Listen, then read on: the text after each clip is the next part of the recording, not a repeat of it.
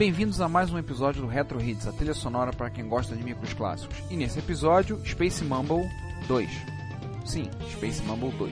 Explico. Quem ouviu o episódio 4A deve ter notado que usamos como trilha sonora de fundo somente músicas do jogo Space Mumble da Konami, vindas diretamente do CD original. Então, quem é Space Mumble 2?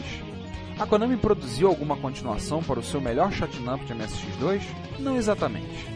Em 2005, o desenvolvedor holandês Bart von Zelten decidiu que ele mesmo iria fazer o melhor jogo de nave possível para MSX. E como ele era muito fã do Space Mumble, resolveu basear-se no seu jogo favorito para desenvolvê-lo. Bart aprendeu muito lendo os fóruns do site msx.org e foi ajudado por todos os participantes.